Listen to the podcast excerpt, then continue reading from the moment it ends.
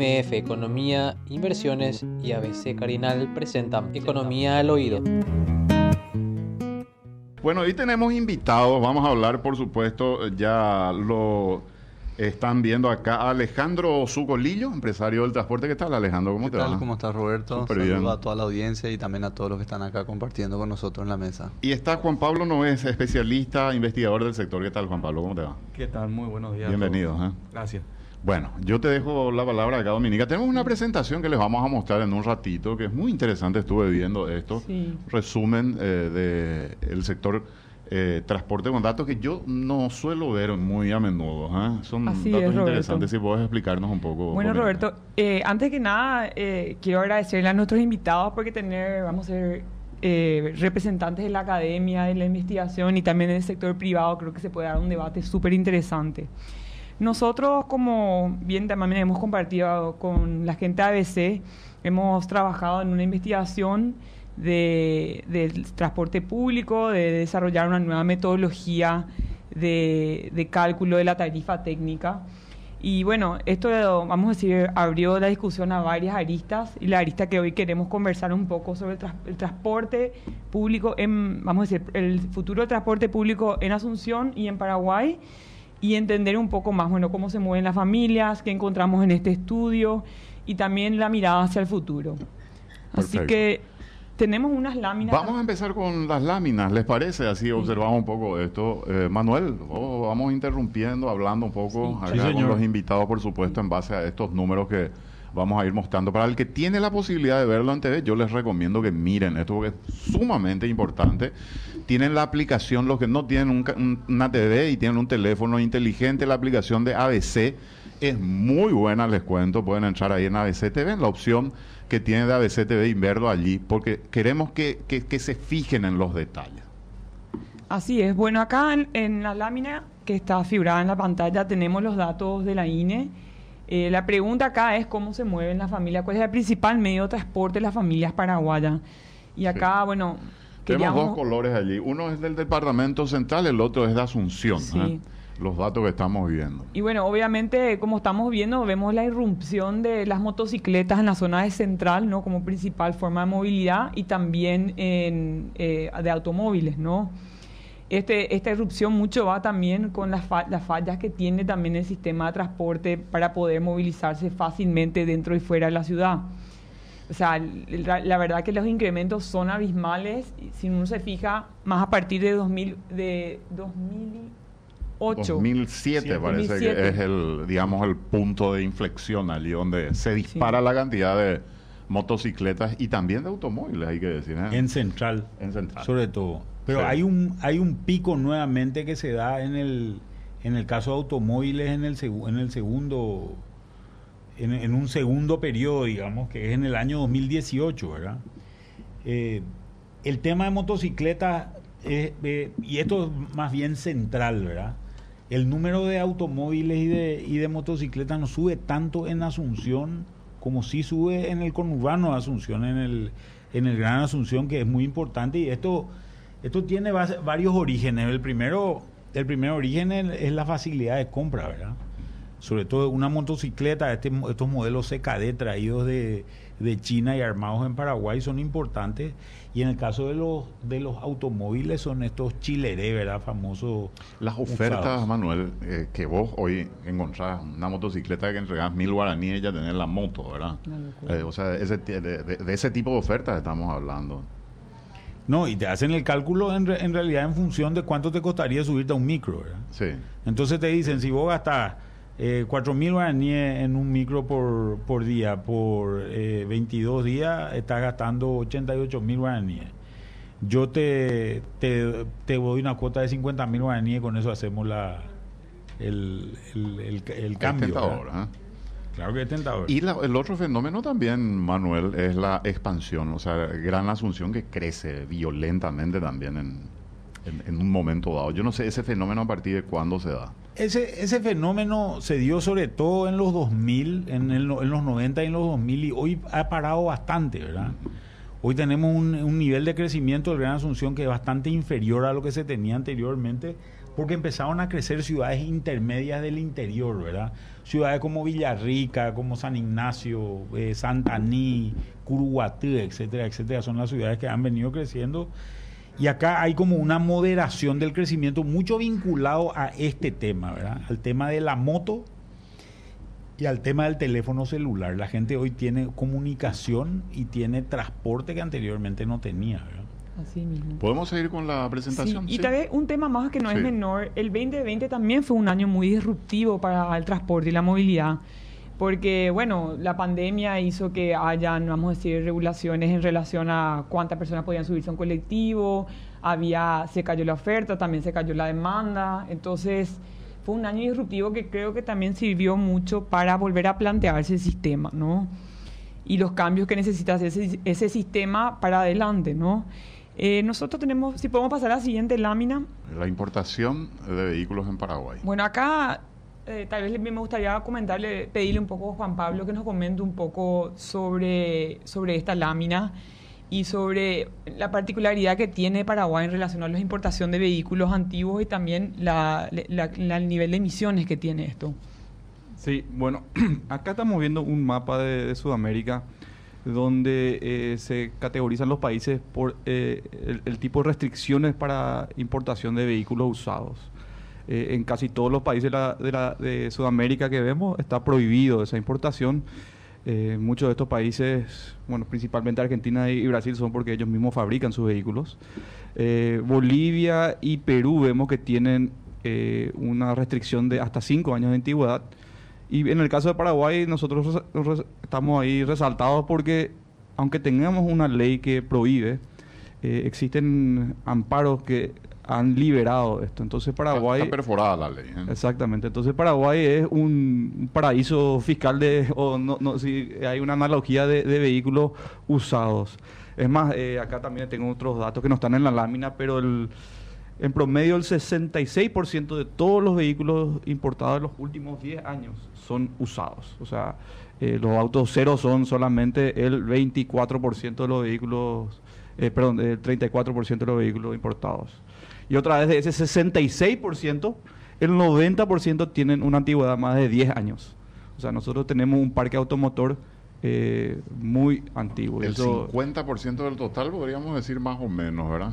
Sí, el, el 90% del 66, entonces Ah. sí, el, podríamos decir el 50% del total tiene más de 10 años. Y eso tiene un efecto también tanto no solamente a la congestión de la misma ciudad, sino al tema del medio ambiente, ¿no? Cuando la mayoría de las ciudades están limitando el acceso a- de autos, vamos a decir, viejos que, que, que poluyen más y también mismo en los centros de la ciudad para que no hayan congestiones. Así mismo, es más, eh, ese- eh, eso tiene un efecto de la congestión, pero también en la calidad del aire, ¿verdad? Porque los vehículos más viejos tienen tecnologías más viejas, eh, eh, emiten eh, contaminantes eh, de- del aire eh, con más frecuencia. Eh, nuestra, el consumo promedio de nuestro, eh, digamos, eh, parque automotor es de 11,5 litros por cada 100. Y en Sudamérica ya están bajando abajo de los 9, por ejemplo Eso de todo tipo de combustible. todo tipo, o sea, eh, realmente medido en litros de gasolina equivalente. O sea, los diésel se convierten a- por factor energético a gasolina, Ujú. pero nuestro consumo eh, del parque automotor en promedio es de 11,5 eh, litros 100 cada kilómetros. 100. Es y, mucho, eh, ajá. y sí, y el re- 20% más que el resto. Claro, y el resto, o sea, toda Sudamérica, eh, por lo general, está por debajo de los 8 ya. O sea, ¿por qué? Porque estas políticas que estamos viendo acá, ¿verdad? Entonces nosotros somos, tenemos vehículos baratos, pero súper ineficientes. Entonces crean problemas de calidad del aire y también crean problemas en el bolsillo al final en el, en el costo operativo, digamos. Correcto. Podemos seguir con, el- Sí. con la presentación. Así vamos avanzando un poquitito con esto que es muy interesante. Acá vamos a la Bueno. siguiente lámina. Estos ya son un poco resultados preliminares del trabajo que hicimos desde MF Economía, eh, donde están referenciados las validaciones y asignaciones de demanda por los corredores viales. ¿no? Ahí vemos que en un día laboral, Eh, perdón, esto estamos hablando de transporte público. transporte ya? público, Ya, ¿no? perfecto. Entonces, Eso, a ver, validaciones entendemos cuando la gente usa su tarjeta y marca en el en el, En el colectivo. En el colectivo, ¿verdad? O sea, cuando se subió, ¿dónde es lo que se subió al colectivo? Es la pregunta, ¿verdad? Esa es, la, eh, esa es más o menos la historia. Y lo que es interesante es que Eso está eh, en el, en el mapa de la, de la izquierda. Esto es Asunción y. Central. Asunción y Central. Vas a ver que gran parte de las validaciones se hacen sobre todo en el centro de la ciudad. Es el lugar donde hay, donde hay eh, mayor cantidad de, de- de validaciones. Y hay algunos orígenes que son orígenes importantes. Uno de los orígenes, si ven ahí el círculo, el círculo rojo, un poco afuera del círculo rojo y eh, hacia la derecha hay un hay un, un círculo azul. Ese círculo azul es San Lorenzo. ¿verdad que- San Lorenzo. Eh, sí, el San Lorenzo. El, centro de San Lorenzo, que es donde, donde tenés muchas originaciones. Y después te- tenés hacia arriba y a la derecha del, del- círculo rojo, tenés también una eh, validación importante, que, o validaciones importantes que se dan sobre todo en Mariano Roque Alonso, que son orígenes importantes. Te vas un poco más a la derecha y vas a ver que ya hay eh, validaciones importantes también en la zona de Capiatá, en, en, en- en- Asunción. ¿verdad? Eso es un día laboral. Pero esto cambia durante un fin de semana. ¿verdad? En el fin de semana vemos que se corre esto más. San Lorenzo sigue siendo muy importante, Fernando de la Mora también. Eh, hay originaciones en, en lo que es Cuatro Mojones, ¿verdad? Que, que son importantes y después se van dispersando algunas más hacia el norte de la ciudad, hacia la zona de Mariano Roca Alonso y hacia la zona de Limpio, ¿verdad? Qué interesante. ¿eh? Me gustaría ir a la siguiente lámina porque también tenemos un mapa de calor. Esto, Al- Alejandro, lo manejan ustedes, supongo, ¿no? Nosotros teníamos una visibilidad en el centro de monitoreo del Viceministerio de Transporte, nos dieron una visibilidad de esta información y, y también nosotros ya manejamos nuestros datos internos, o sea, nuestros mapas de calor, pero por supuesto que esto debería ser un generador de, de la nueva eh, reingeniería del sistema, ¿verdad? El sistema debería responder ante la demanda y, y poder atender esa demanda más que simplemente estar diseñando itinerarios históricos y volviendo Así a mismo. licitar porque ya se licitó luego así, la empresa quebró, probablemente por algo quebró, pero se vuelve a licitar el mismo itinerario en las mismas condiciones y con el mismo servicio. Entonces eso genera un sistema vicioso en el que las empresas buscan alternativas para poder reducir sus costos, dejan de prestar servicio en ciertos horarios donde deberían de prestar servicio. Y así es que el sistema fue destruyendo valor y fue generando una nueva demanda de motocicletas, de autos privados, que es lo que estuvimos viendo en los gráficos anteriores. Yo creo que, eh, por supuesto, para poder seguir urbanizando la ciudad, que es un proceso que se está iniciando fuertemente en Asunción y en Gran Asunción, tenemos que resolver los problemas del sistema de transporte masivo, porque si seguimos trayendo más, más y más autos y motocicletas privadas, No es sostenible. vamos- no, no es sostenible. Vimos que Bogotá colapsó hace 10 años, ellos construyeron el Transmilenio que hoy transporta más de 8 millones de personas por día y esos son el tipo de soluciones que terminaron resolviendo el problema del urbanismo, ¿verdad? porque el urbanismo tiene una complejidad que no existe el espacio físico para albergar autos privados para el 100% de los habitantes dentro de las ciudades. Entonces esa política la tenemos que resolver ahora antes de que colapse, porque estamos ya en proceso de colapso. ¿verdad? Sabemos que personas que, que vienen desde J. Augusto Saldívar o de Capiatá pueden tardar dos horas y media en llegar a Asunción a su trabajo, ¿verdad? si salen en el horario incorrecto. Y por eso terminan desplazándose a las 5 de la mañana, a las 4 de la mañana. Tenemos que resolver este problema porque no es sostenible seguir en la misma trayectoria en la que hoy estamos. Así mismo, y daña mucho la calidad de vida. Fíjate que en la mayoría de las ciudades europeas, a mí esto es un dato que me sorprendió buscando información sobre movilidad, que casi un tercio de las ciudades como Dinamarca, Barcelona, Londres, más de un tercio del transporte dentro de la ciudad es a pie. O sea, eh, a mí eso es algo que me sorprendió y la verdad que Asunción no es una ciudad que, que- que se puede caminar y que uno se puede desplazar fácilmente caminando, utilizando bicicletas. O El sea, fresco nos ayuda mucho. Sí, Tampoco. la temperatura y ¿Verdad? la inseguridad, que es el otro La inseguridad problema. y también que la, la- la ciudad se ha desplazado. Yo no sé si tan, yo no sé si hay tanta inseguridad cuando, cuando vos te pones a comparar con otras ciudades. El problema es no tenemos lo vereda.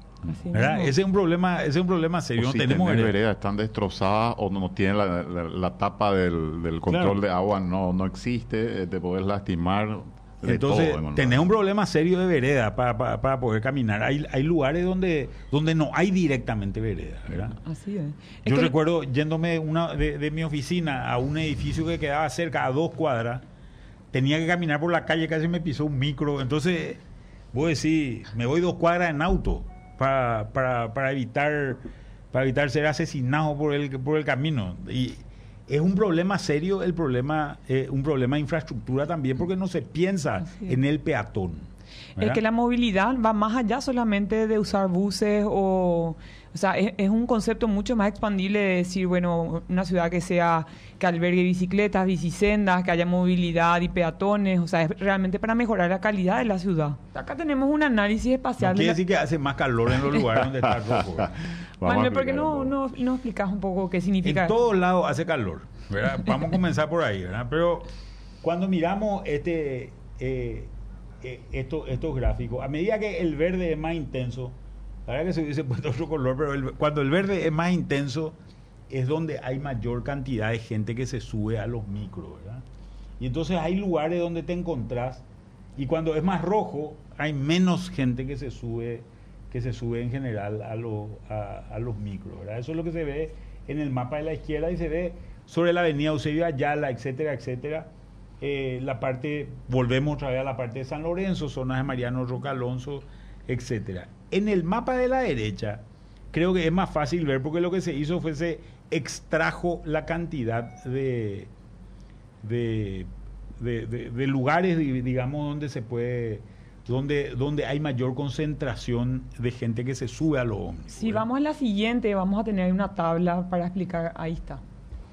Entonces, estos son los lugares donde hay mayor cantidad de gente que va, que, que va subiendo, ¿verdad? Tenés eh, eh, mucha gente en San Lorenzo, eh, eh, en Asunción, en la zona de, Petirosi, ¿verdad? Que, que es una zona eh, importante. es el mercado 4. segundo. Zona de mercado 4, podríamos decir. Zona del Mercado 4, ¿verdad? Exactamente. Ahora San Roque me llama la atención, Manuel. San Roque en realidad, nosotros, el- lo que pasa que él es el distrito de San Roque, pero el distrito de San Roque es enorme, ¿verdad? Estaría microcentro, podríamos decir. Y la verdad que en la encarnación el que es microcentro, ¿verdad? San Roque es, prácticamente, no sé, es un distrito enorme en, en, en As- en- en- en Asunción y no pudimos, no, no, la verdad que no se puede distinguir mucho eso. Pero una cuestión que es interesante a mi manera de ver, ¿verdad? Los lugares donde eh, tercer barrio de Luque, eh, eh, la, zona, la zona de terminal, eh, Recoleta, la catedral, son, son todos distritos de Asunción. Asunción tiene cinco distritos que son, que son enormes, no podemos distinguir mucho solamente por este, por este caso. Pero lo que sí es interesante de, de- tener en cuenta es, en general cuando vos mirás esto, ves que mucha gente usa laboralmente el sistema de transporte público eh, para recurrir a ciertos lugares. Y fíjate que el distrito de San Roque durante los fines de semana prácticamente no tiene nada, ¿verdad? Y no tiene nada porque la gente que en general viene del Gran Asunción hacia Asunción no necesita venir el fin de semana y sus actividades de esparcimiento de ocio no se realizan en Asunción, sino se realizan en su eh, eh, más cerca de su, de su casa, ¿verdad? Que posiblemente es en algún lugar en los alrededores eh, de Asunción. Y eso pasa con varios lugares. Cuando miramos prácticamente todos los distritos de, Asunción, esa es una regularidad, con la única excepción prácticamente de Encarnación, de la Encarnación que es el centro de Asunción, ¿verdad? Y, es donde, donde se ve la única diferencia que, eh, que puedes tener. Acá a mí me gustaría tal vez preguntarle a Alejandro eh, cuál es su visión en esto, porque sé que también hubieron muchas discusiones de tal, tal vez ar- armar una terminal de transbordo, qué funcionalidad cumplen, cómo se pueden hacer para descomprimir mejor el diseño. Bueno, hay, hay una serie de puntos importantes que tocaste ahí, Dominica. Eh, de hecho, que el sistema para optimizarlo hay que hacer una reingeniería, no, no te voy a decir absoluta, pero sí de, de- de criterio distinto, ¿verdad? Tenemos que entender que las personas, la forma en la que se movilizan es distinto un fin de semana de lo que es entre semana, es distinto el comportamiento nocturno de lo que es el comportamiento diurno.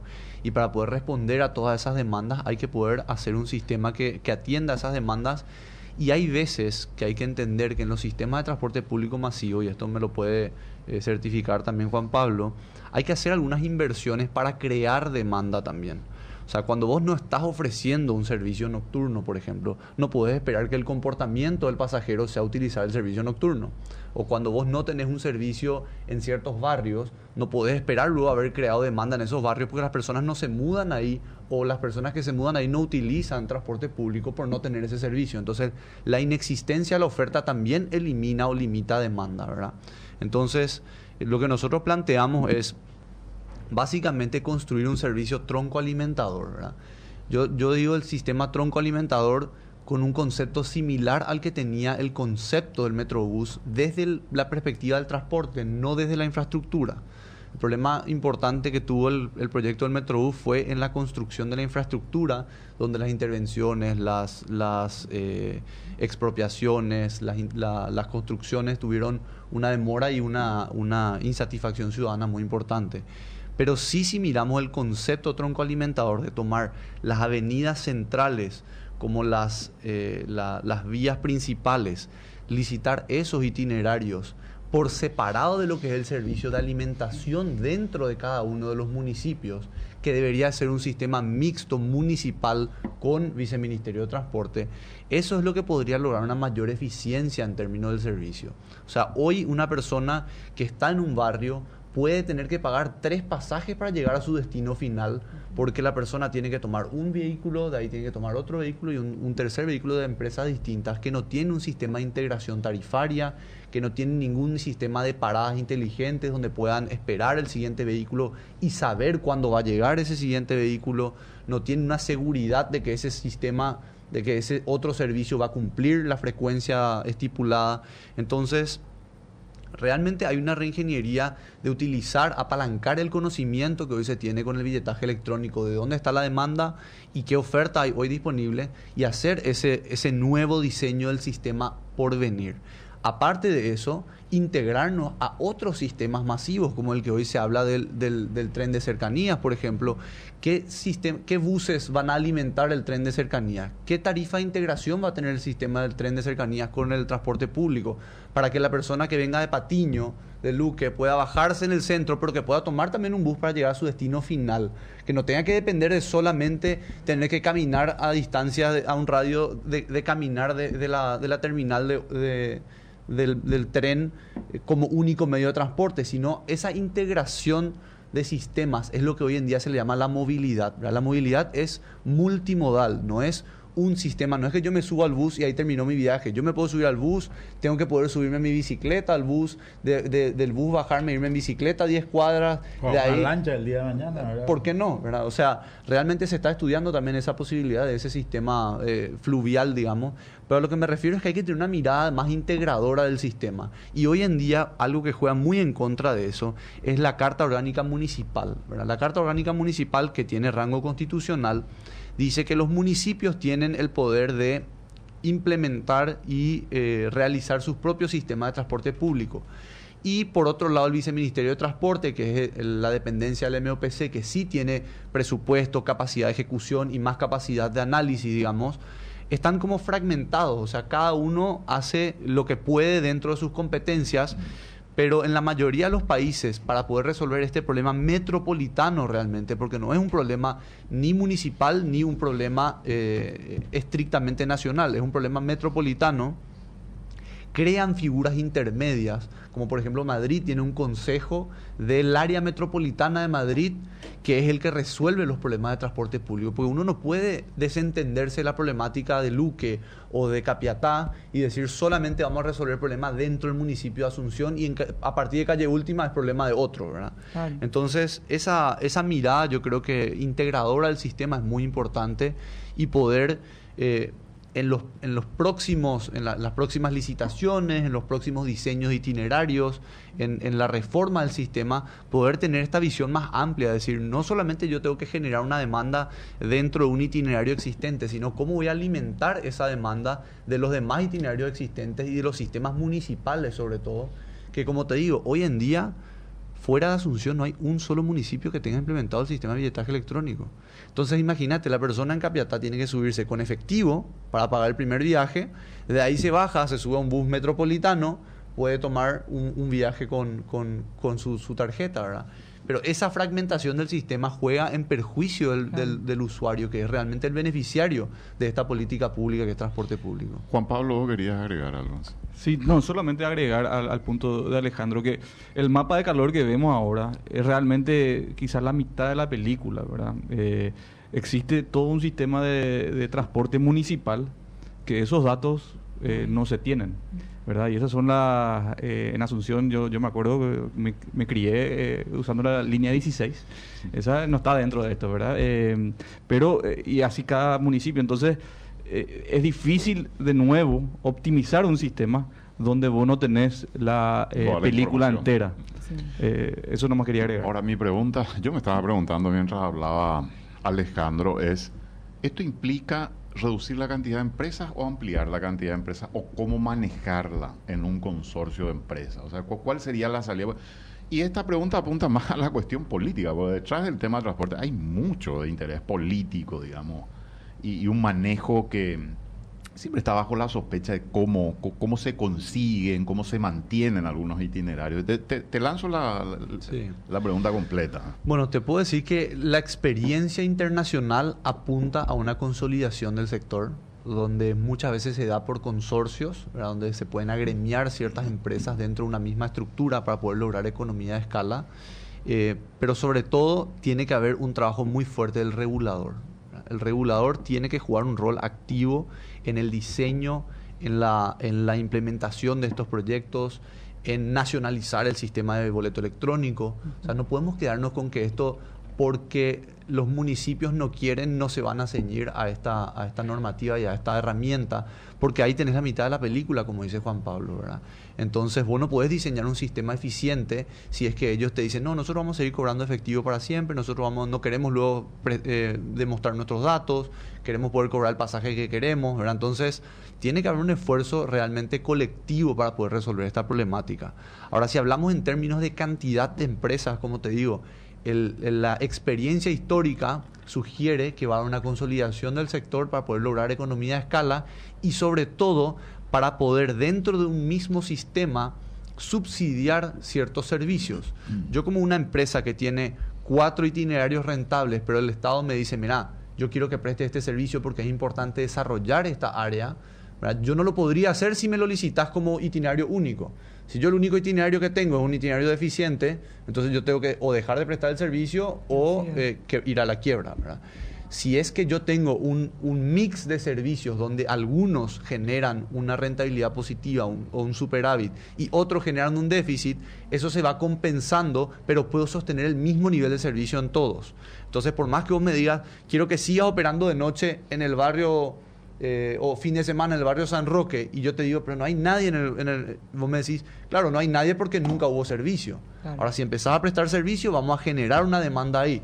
Y eso es una inversión que solamente la puede hacer una empresa que tiene un- una solvencia y una consolidación dentro del sector donde puede compensar esas pérdidas con otras ganancias. Eh, también, como te comentaba, el sistema tronco alimentador apunta a que los itinerarios principales van a ser las, avenidas, ¿verdad? Van a ser eh, la, avenida Traschaco o las rutas, digamos. Eh, Eusebio Ayala, Mariscal López, Acceso Sur. Esos tienen que ser tus troncales principales, donde ahí vos no podés generar una competencia donde cada uno se pelea para quién tiene este servicio, qué bus se va adelante, se juegan carrera.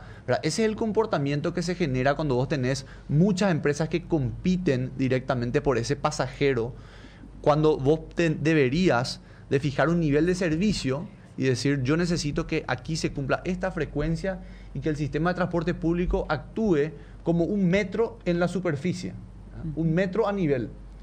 Queremos un metro en, en- en- en subnivel, bueno, eso tiene un costo muy superior al de hoy tener un sistema confiable y de buena calidad a nivel.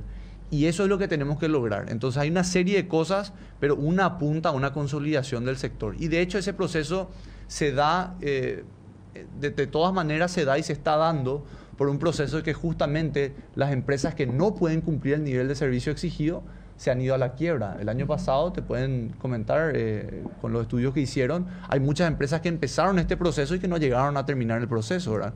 que hoy se fueron a la quiebra, que se están volviendo a licitar los itinerarios. Pero ahí es donde yo pido que eso se lleve a un, a un plano técnico en el que se rediseñe el sistema, no vuelvan a licitar lo La mismo que se canceló por ineficiente o por, o por inoperante, ¿verdad? Manuel, Sí, justamente nosotros tenemos un gráfico, creo que el siguiente que viene acá. Este es un gráfico muy interesante. le comento a la gente que escucha la radio, ¿no? comportamiento temporal de la demanda del sistema de transporte público en día laboral. Claro, y lo que tenés es esa línea de puntos es básicamente la demanda que hay que hay en el en el, en el transporte, ¿verdad?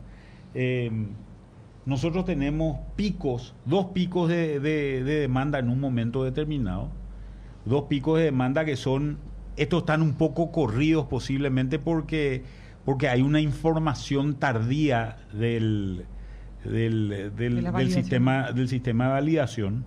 Entonces, estamos hablando de un pico, de, de picos más o menos a las 7 de la tarde eh, Sí. en general y a las 7 de la mañana más o menos.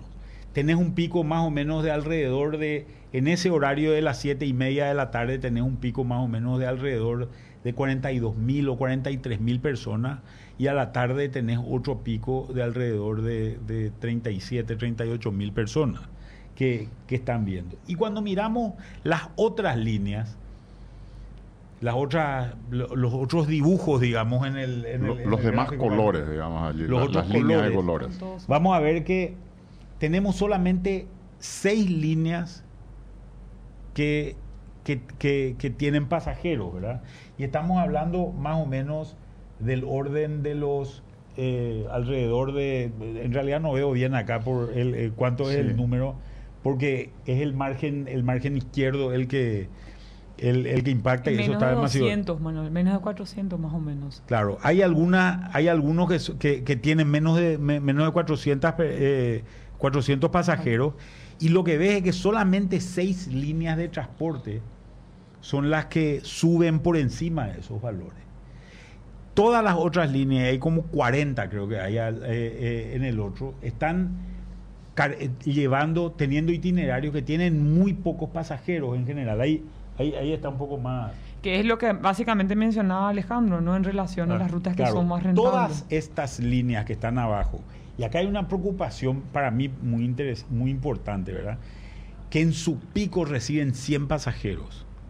Todas estas líneas son proveedoras del servicio convencional, no del diferencial. Todas las líneas que tienen mayor rentabilidad porque tienen mejores, están más adaptados a la demanda, a la demanda que se tiene, son líneas que, que proveen ambos servicios o proveen solamente el diferencial.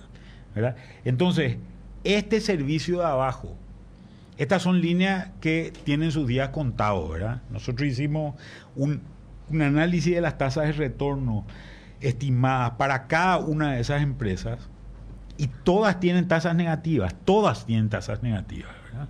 O sea, estas son empresas que tienen los días contados, están como para desaparecer. Y acá donde juega un rol importante, importante lo que dice, lo que dice Alejandro, vos no le podés, no podés volver a licitar este, este, este, este, este trayecto, porque al final lo que va a ocurrir es que la empresa que entre va a ser una nueva empresa y también va a quebrar esa empresa, ¿verdad? También va a tener sus días contados en el futuro porque no tiene demanda en esos, en esos lugares, por lo menos para estos espacios, ¿verdad?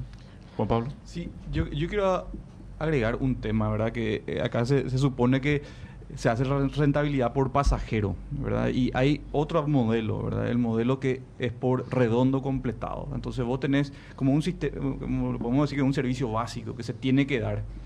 Y si vos haces un pasajero o mil pasajeros, igual deberías cobrar algo. O sea, quizás cobras más cuando tenés más pasajeros, pero no lo haces de forma de- deficitaria cuando no tenés pasajeros, porque al final de cuentas estás haciendo lo que la resolución te, te- de- del BM te dice. Ahora, hay que revisar igual la- las resoluciones, decir si vale la pena tener o no esta frecuencia o estos itinerarios. Pero otro modelo indica se, se paga por redondo, y eso también que evita el la famosa carrera de ir a cazar eh, pasajeros. O sea, en Eusebio Ayala, eh, Mariscal eh, López, eh, Acceso Sur, todas son carreteras de... No Fórmula 1 porque no se van tan rápido, pero es, es lo que quieren. El que, el que más y sale eh, a las siete y media sabemos que en este como punto van a haber 50 pasajeros. Entonces el que primero llega lleva los 50. Les recuerdo, aquí estamos con eh, Alejandro Zucolillo, empresario del transporte, y Juan Pablo Nogués, es eh, especialista, investigador del sistema de transporte. Dominica Zavala nos acompaña también en el día de hoy. Bueno, va- vamos a la, Ah, a la presentación. A la nuevamente. presentación tenemos, si pueden mostrar en la presentación. Bueno, nosotros discutimos un poco sobre la situación de transporte, las reformas necesarias. Ahora quiero hablar un poco sobre la situación más prospectiva de las reformas que necesitamos y hacia dónde está yendo el transporte eh, en sus reformas a nivel mundial y regional, ¿no? Acá en la, en la, en la presentación tenemos la penetración y el estado de operación de buses eléctricos en América Latina. Eh, acá si vemos, eh, en Paraguay recién está en, pilo- en nivel pilotaje, ¿no? Y tal vez me gustaría invitarle un poco acá a Juan Pablo que nos comente un poco de las iniciativas que hay dando vuelta de las distintas multilaterales y las ideas que hay en torno a esto. Al- para mí, eh, eh, el tema de electromovilidad tiene, o sea, sentido claro, clarísimo, que tiene que entrar por el transporte público en Paraguay. Debe ser el primer sector que debe abrir la puerta para que después el sector ya de uso personal eh, se acople. Primero que nada porque eh, económicamente hace sentido, ¿verdad? Por la cantidad de kilómetros que hace el transporte público, entonces en vez de comprar eh, combustible importado caro, compras electricidad nacional barata. Eso, eh, el- el- lo que sí se necesita, Ay, creo... perdón, ¿hay algún cálculo de cuánto significaría eso en términos monetarios? digamos? Sí, tengo los cálculos, y, eh, pero eh, digamos que yo lo que eh, he realizado es lo que se llama eh, costo de propiedad eh, Total. eh, total, ¿verdad? Que es el TCO. costo entre los dos, TCO. Eh, y básicamente el vehículo eléctrico a 10 años, valor presente neto es eh, con una cosa que hay que agregar, que es cierto, hay que agregar eh, la ley de eh, exoneración del IVA de venta y hay que aumentar la calidad de estándar de los buses convencionales de diésel, que sean no Euro 3, que hoy en día, que por lo menos vayamos a Euro 5. Entonces eso aumenta el precio, digamos, y ahí más o menos el vehículo eléctrico es 45 mil dólares más barato. Ahora, si haces un programa otra vez, como se hizo en el 2014, que se hacía un aporte de incentivar, entregar una chatarra, lleva 3 mil- 30 mil dólares, ahí te sale el vehículo eléctrico, te sale hasta 75 mil dólares más barato en un periodo de 10 años. O sea, el CAPEX es alto, pero operativamente vos recuperás porque estás comprando electricidad barata. Eso sin considerar que en el 2023... puede- CAPEX es el costo de la inversión inicial de Claro. comprar el vehículo. Así mismo. Entonces, 2023 el 2023 baja, puede hasta bajar un poco más la electricidad y el petróleo, no sabemos, es volátil. eh, Claro. Por lo general va a subir. Entonces, a- a- a- eso hace sentido en el transporte público hoy. En el, en el transporte ya personal privado, quizás los vehículos eléctricos, quizás a mediados de, de esta década, a fines de esta década, ya pueda hacer más sentido. Yo también le quiero pasar la palabra a Alejandro porque yo sé que él está impulsando mucho el tema de vehículos eléctricos. Muchas gracias, Juan Pablo. Eh, realmente nosotros trajimos, nosotros hicimos el pilotaje, así que algo de información tenemos. Estuvimos haciendo el análisis ya dos años de la operación de los buses eléctricos, entender un poco esa matriz de costos y ese costo total. Es muy importante lo que dijo Juan Pablo. Hay algo que se le llama el TCO, el costo total de operación o de toda la vida útil del vehículo, porque obviamente la inversión inicial es tres veces mayor, dos a tres veces mayor en el, en el vehículo eléctrico. Si contamos la infraestructura que hay que construir de cargadores, de transformadores, nosotros tuvimos que poner nuestro propio transformador, nuestros cargadores, porque obviamente no, no tuvimos eh, ese, ese tipo de apoyos, digamos, de, de- de parte de las entidades estatales. Sin embargo, encontramos in- información muy interesante. Eh, la reducción del el combustible contra la, electricidad. Si hablamos de los dos insumos principales de, de- propulsión, digamos, tenemos una reducción del costo en el 75%. ¿verdad? Eso incluye ya los mantenimientos, que no tenés filtros, no tenés aceites, no tenés, eh, no tenés un, o sea, lo- los mantenimientos de motor son mucho más baratos. Entonces, eso, ¿eso qué impacta? Un 40-45% de la estructura de costo hoy del sistema de transporte público es combustible directamente. Entonces, vos tenés una reducción del 75, de ese 45, o sea, un 30% más o menos, 30-35% es el ahorro que se genera anualmente, o sea, en la operación. Eso sobre el total. Sobre el total de la operación, de tu costo operativo. Pero tenés la inversión inicial tres veces mayor. Entonces, ¿dónde está la clave? La clave está en el costo de financiamiento de esa inversión inicial. Si yo ese costo de financiamiento eh, le tengo que poner una tasa comercial bancaria del 10%, 9%, obviamente en dólares, ¿verdad? O, más, porque es a 10 años la inversión, eh, esa inversión se vuelve inviable. Si yo logro conseguir un apoyo de multilaterales, de fondos verdes, de, todas estas iniciativas internacionales que hay de, poder apoyar la implementación de sistemas masivos eh, eléctricos, obviamente eso va generando un ahorro y en el tiempo puede ser incluso más económico que utilizar un sistema diésel. Entonces, nuestra intención hoy es terminar ese análisis que lo estamos haciendo. Estamos haciendo un análisis de cuál sería la tarifa técnica del sistema de transporte eléctrico. Si hoy vos tuvieras que fijar tu tarifa convencional, tu tarifa diferencial y tu tarifa eléctrica, y cómo podemos lograr que esta eléctrica sea igual o inferior a la diferencial, con lo cual el incentivo estaría a renovar toda la flota con buses eléctricos. Entonces, eso es hoy en día eh, el, proceso en el que estamos, nosotros confiamos de que este año, el, año entrante, en 2022, probablemente podamos ya realizar un, pasar de la prueba piloto a una, a una operación comercial, digamos, donde pueda haber ya una cantidad significativa de buses eléctricos en operación. Y eso es un poco el proceso en el que estamos entendiendo que aquí van a tener que jugar varios actores para poder lograr esto. ¿Qué actores son, Alejandro? Y, el Viceministerio de Transporte es un actor clave porque tiene que hacer la fijación de una tarifa técnica específica para, el sistema de transporte eléctrico. Eh, el Ministerio de Hacienda, que es el que básicamente garantiza los fondos en caso de que no alcance con la recaudación de los pasajeros.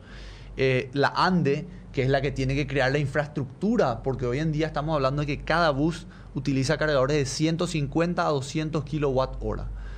Eso significa que si nosotros instalamos una terminal con 50 buses, por ejemplo, probablemente van a tener que construir una subestática, van a tener que poner un transformador, van a tener que poner cierta infraestructura para poder garantizar la disponibilidad. Porque te imaginas la tragedia, se fue la luz y no hay no hay transporte público. O sea, duplicamos un problema que hoy en día ya lo tenemos de, manera eh, habitual aquí en Paraguay y probablemente esas subestáticas van a tener que ser casi de uso específico para el transporte público por la cantidad de energía que estamos hablando. Aparte de eso, obviamente el apoyo de las multilaterales en el financiamiento pueden ser un sindicato de bancos locales que ya tienen algunas captaciones de, créditos verdes y también de fondos internacionales que puedan venir a apoyar. Y como dijo Juan Pablo, mientras más logremos eh, reducir este costo inicial de este CAPEX, sea con subsidios, con tasas baratas, con largo plazo de amortización de esos créditos. ¿De, cuánto hablamos si hablamos del parque automotor actual? ¿De cuánto dinero de financiación aproximadamente? Y depende si es que consideramos el parque solamente dice Ministerio de Transporte intermunicipal o si consideramos los municipios también. Para mí, una renovación del sistema para poder realmente impactar tiene que considerar los sistemas municipales, con lo cual pasamos de hoy en día 1.700 a 1.800 buses dentro del Viceministerio de Transporte a casi 5.000 buses si hablamos a nivel nacional. Estamos hablando de buses exclusivamente urbanos, no buses interurbanos. Y ahí Alejandro, solo una consulta, o sea, Chile, que es el más avanzado en esto, hoy en día cuántos buses tiene y quiénes son los que más buses tienen? Hoy en día tienen 400 buses eléctricos, ellos hicieron un, sistema de un fideicomiso, que, que el, el, que compró los buses es la Enel, que es el equivalente a la ANDE en Chile, y ellos le hacen leasing o le alquilan básicamente a los operadores con un contrato ya con el proveedor que garantiza la disponibilidad de esa flota, que tiene que garantizar los mantenimientos, las reparaciones en caso de que hayan descomposturas. Y eh, son 400 buses los que hoy ellos tienen en operación, ¿verdad? Entiendo que el programa para el año que viene es llegar a 1000, Están ya con un programa de expansión muy agresivo, arrancaron con 50, después 100, hoy en día ya están en 400. Y eh, como comparativo, nosotros creemos que este año podríamos llegar a 100 buses aquí en Paraguay en una fase 1 de este, de este programa, pero obviamente aquí tenemos ventajas enormes comparativas a Chile, que es un país donde la energía no se genera de manera limpia y renovable, donde tienen usinas de gas, donde tienen eh, otros sistemas de, generación de energía y nosotros toda la energía que generamos es limpia y renovable y sobre todo con miradas a la, la renegociación del Tratado de Itaipú, el anexo 6, todo lo que viene en los próximos años una, una forma de poder utilizar nuestra energía aquí localmente es incentivar el uso de, la movilidad eléctrica. Lo dijo Jeffrey Sachs, no es ni siquiera que lo estoy diciendo yo, lo dijo uno de los economistas más renombrados, que aquí la potencialidad que tiene Paraguay, de hecho se hizo un estudio comparativo y Paraguay es el país donde el impacto de sustitución de los vehículos a combustión interna por vehículos eléctricos es más grande en el mundo. O sea, Paraguay tiene una oportunidad no solo por su generación limpia y renovable, sino porque su parque automotriz es tan, tan viejo y tan El impacto puede ser muy importante, digamos, Muy en importante. ese sentido. Estamos hablando Alejandro de mil- es un es un militante porque viene en short, viene en short porque viene en bicicleta eléctrica, ¿verdad? Así es. Entonces un militante de la electromovilidad, creo que es, es un tema importante recalcarlo también, ¿verdad? Gracias, Manuel. Eh, a ver un poco, ¿cómo podemos seguir con esto? Hay mensajes que fueron llegando, les agradezco muchísimo a los oyentes. Eh, muchos comentarios sobre el... ¿Saben qué comenta mucho la gente? Eh, ¿Por qué primero no solucionar el problema de las calles y el, el- de las rutas? Dicen, la situación es lamentable. Y la otra cuestión, cuando hablábamos de las veredas, también lo mismo, ¿verdad? Tenemos prácticamente un- una ciudad destrozada. Yo acá recorriendo, acá el microcentro, ¿verdad? yo voy a decir, 20 cuadras a la redonda tenés el microcentro prácticamente. ¿Cómo no podemos tener por lo menos esto bien puesto, digamos? Pero acá por lo menos se hizo. Hay lugares donde Eh, hay no lugares se hizo lo donde no vereda. nada. No se Pues- hizo nunca vereda, ¿verdad? La gente camina por la calle. Sí, sí, ¿Eh? sí. Y este quejas por eh, los buses, que este el tema del, del acondicionador de aire, muchos buses que no lo prenden, es un sistema de transporte que cuesta más caro. eh, y bueno, eh, por allí va un poquito la- van los comentarios de la gente. Bueno, muchas gracias. Y yo, a ver, a- discutimos varios temas acá, pero a veces es como que parece, los cambios parecen tan desafiantes. Entonces yo le quiero invitar a nuestros acá invitados, vale la redundancia, por dónde empezamos, ¿no? Si queremos hacer este cambio que ya se está dando a nivel regional y, y son cambios que, que se tienen que dar tanto, vamos a decir, a nivel eh, eh, gubernamental, pero también a nivel sector privado, inclusive también a nivel sector de la sociedad civil. Entonces, ¿cómo comenzamos este cambio, no? ¿Ale? Hay voluntad política, yo me preguntaría. también, para ese es un punto importante.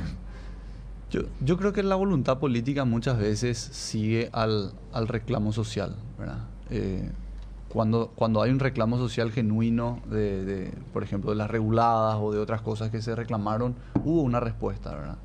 Y esa respuesta fue generar una tarifa técnica que la realizó el estudio, eh, que, que lograron encontrar el equilibrio donde el sistema pueda funcionar, donde hoy en día están proyectando las mejoras del sistema.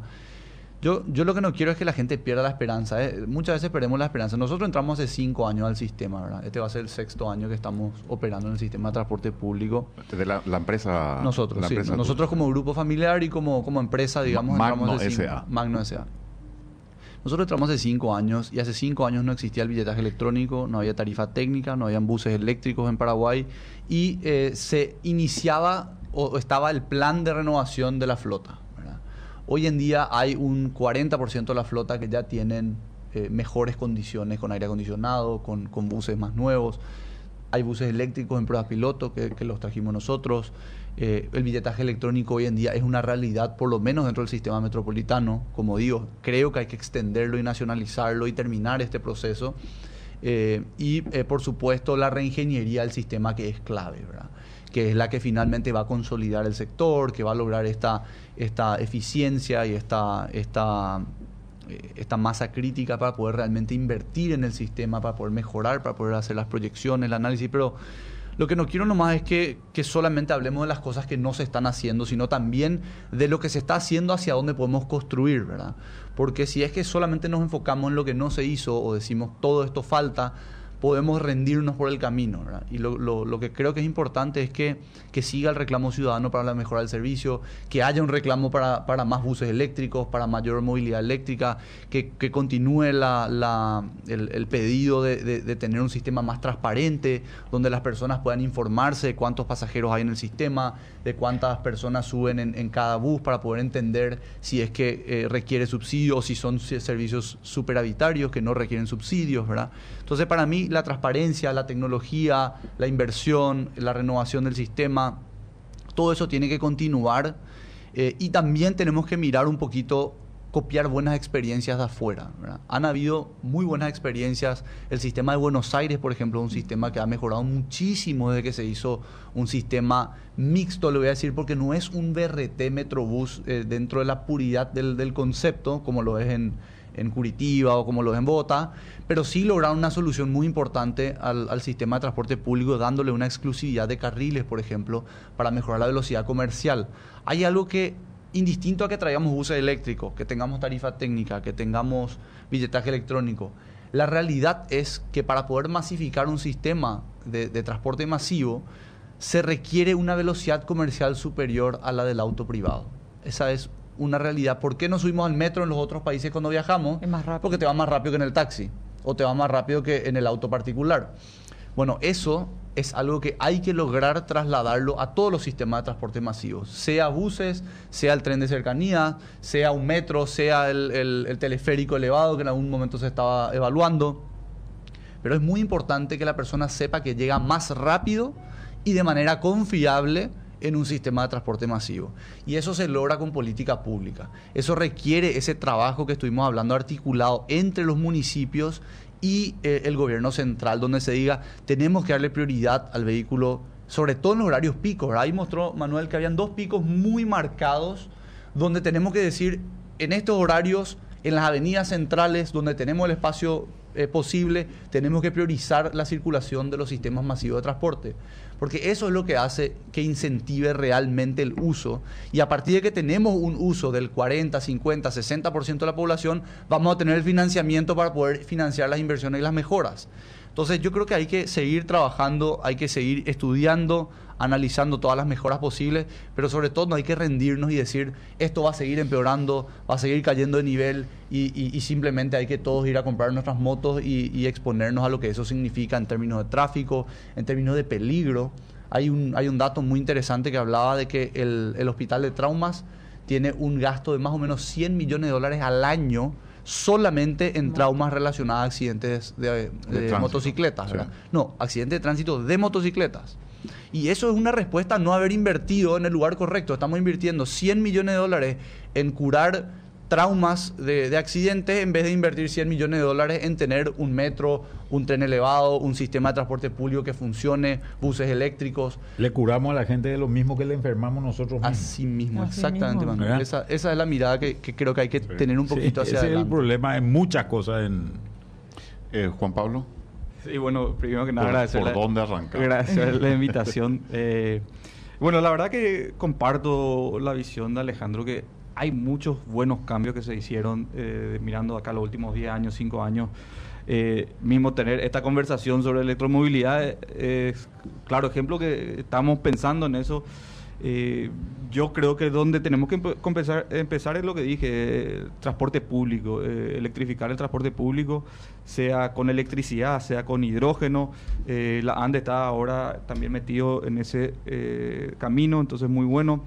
Eh, existen ya marcos jurídicos, por ejemplo, la ley de modernización, del sistema tributario ya exonera del IVA de venta a los eh, ómnibus del transporte público. O sea, y además se está hablando de otra ley ahora en el Congreso, pero hoy en día ya existe esa ley de exonerar el IVA de buses, eh, no tenemos electricidad barata. Hay, por ejemplo, multilaterales que quieren dar líneas de crédito o por lo menos proveer de garantía a la AFD, que la AFD sea la que dé el préstamo y la garantía de la multilateral, eh, porque así evitamos lo que ocurrió con el BNF en el, inicio del siglo, en el año 2000, que la garantía era el mismo bus y cuando hacían default le entregaban el bus al BNF y el BNF que hace con un bus, ¿verdad? Pero hoy en día ya existen mecanismos como de garantía de, de multilaterales. O sea, se está moviendo. Yo creo que la pandemia... Eh, yo sé de por lo menos 10 proyectos de diferentes multilaterales y agencias internacionales que estaban empujando eh, el tema de electromovilidad y se vino la pandemia y que se tuvo que levantar el, acelerador. Pero eh, esto yo creo que no hay eh, cómo atajar. La electromovilidad va a ser algo real eh, en Paraguay. No sé si va a ser mañana, pasado, pero quiero decir que para, me voy a ser conservador, pero para mediados de esta década ya vamos a estar así. Manuel, tenemos un minuto de tiempo para ir cerrando. ¿eh? Bueno, muy No es que se interesante quiera ¿verdad? ¿verdad? Súper interesante. ¿eh? Eh, creo que hay Súper muchos interesante. temas, hay muchos temas todavía por, por avanzar acá, pero creo que creo que están empezando a pasar cosas que son muy interesantes y creo que van a transformar lentamente un sistema que, que yo creo que la gente espera que, que realmente mejore en los próximos años. Bueno, Dominica. No, antes que nada quería agradecerle a, a Alejandro y a Juan Pablo por, por estar en esta mesa eh, y bueno, creo que el inicio es estas discusiones, tenerlas más a menudo, también el rol de la prensa de informar, eh, de contar un poco todos los proyectos que hay y también de la ciudadanía de exigir un mejor servicio, tanto de sus gobernantes como también de los proveedores de servicio. Y cuanto mayor información tengamos y mayor sepamos de los mejores casos, creo que también eso cumple un rol importante. Bueno, Alejandro, gracias por la visita. Gracias, Juan Pablo. Ya seguiremos y tendremos oportunidad de hablar de esto, extender un poco, ampliar, porque hay muchísimas cosas. Yo Así creo que es. deberíamos insistir un poco en, en las propuestas, ¿verdad? Que me parece que es el punto central.